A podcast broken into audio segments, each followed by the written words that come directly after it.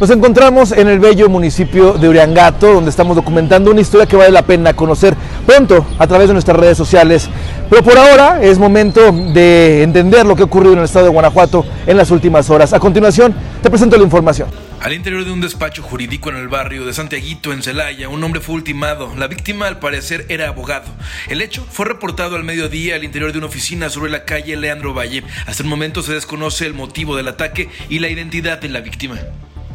En Celaya, el cuerpo de un hombre sin vida fue localizado alrededor de la una de la tarde a un costado del canal de Labradores, a la altura de la comunidad de Pelavacas. El cuerpo maniatado presentaba huellas de violencia y estaba cubierto con bolsas de plástico. El hallazgo fue reportado al 911 por pobladores de la zona. Hasta el momento se desconoce la identidad de la víctima.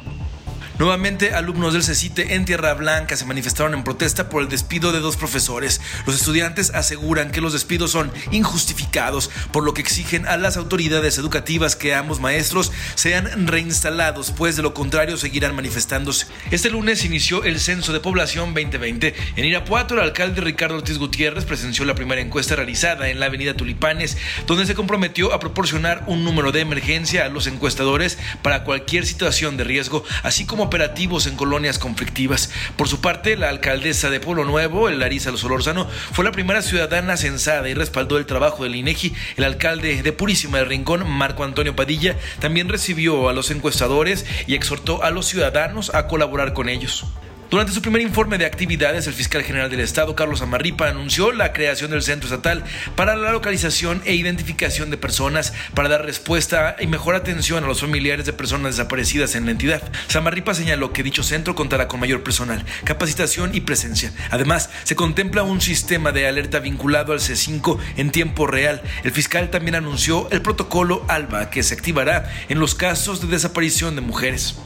En el Estado de México hay un caso confirmado de coronavirus positivo asintomático en Tlanepantla y dos casos sospechosos, según informó el secretario de Salud mexiquense Gabriel Ochea Cuevas. En el caso de Tlanepantla se realizaron pruebas a un padre y a su hijo. Aunque se encuentran asintomático, el hombre resultó positivo y está en aislamiento, mientras que su hijo dio negativo. En tanto, los casos sospechosos es un matrimonio de Janocatlán que viajó a Italia. Hasta aquí la información por el momento. Te invito a que permanezcas atento a nuestro sitio web y nuestra redes sociales. Ya lo sabes, búscanos como Periódico Correo. Dale like, comenta y comparte. Hasta la próxima.